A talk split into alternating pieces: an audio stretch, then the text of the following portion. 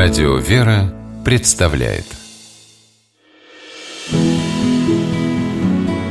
Имена, имена милосердие.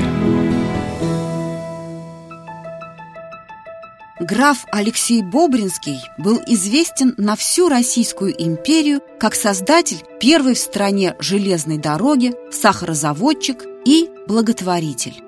Один из богатейших людей страны с детства был приучен своей матушкой, баронессой Анной Унгерштеренберг, помогать людям. До 28 лет Алексей Алексеевич служил в армии. Выйдя в отставку, занялся наукой и сельским хозяйством. На Украине у него были пахотные земли. Бобринский стал знаменитым, когда в 1837 году построил железную дорогу из Петербурга в Царское село и Павловск.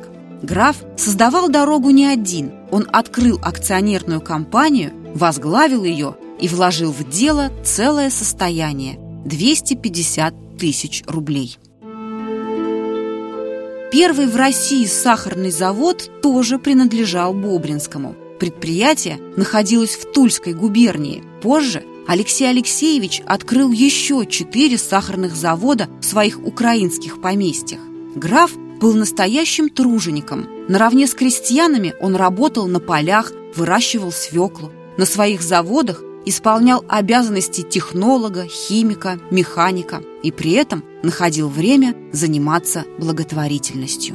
Бобринский всегда заботился о своих рабочих. При каждом предприятии обязательно строил церковь. Для заводчан открывал бесплатные больницы, школы, столовые, бани. Рабочие имели возможность учиться, как бы сейчас сказали, на курсах повышения квалификации. Граф не жалел на это денег, ведь в России тогда сплошь и рядом на предприятиях работали иностранцы. Бобринский же успешно готовил отечественных специалистов, сахаротехников и инженеров-технологов.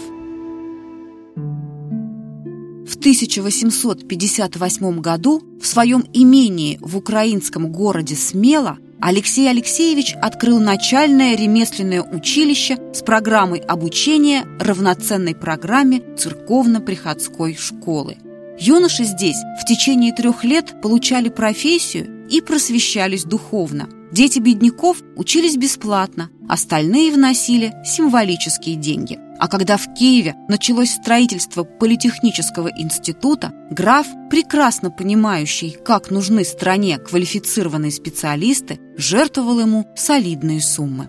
Еще до отмены крепостного права крестьяне Бобринского не страдали от барского гнета. Алексей Алексеевич платил им приличные деньги за работу, не скупился на премии и льготы. А после реформы 1861 года он дарил бывшим крепостным землю. Граф умер в 1868 году в городе Смело. Проститься с Бобринским пришли тысячи людей.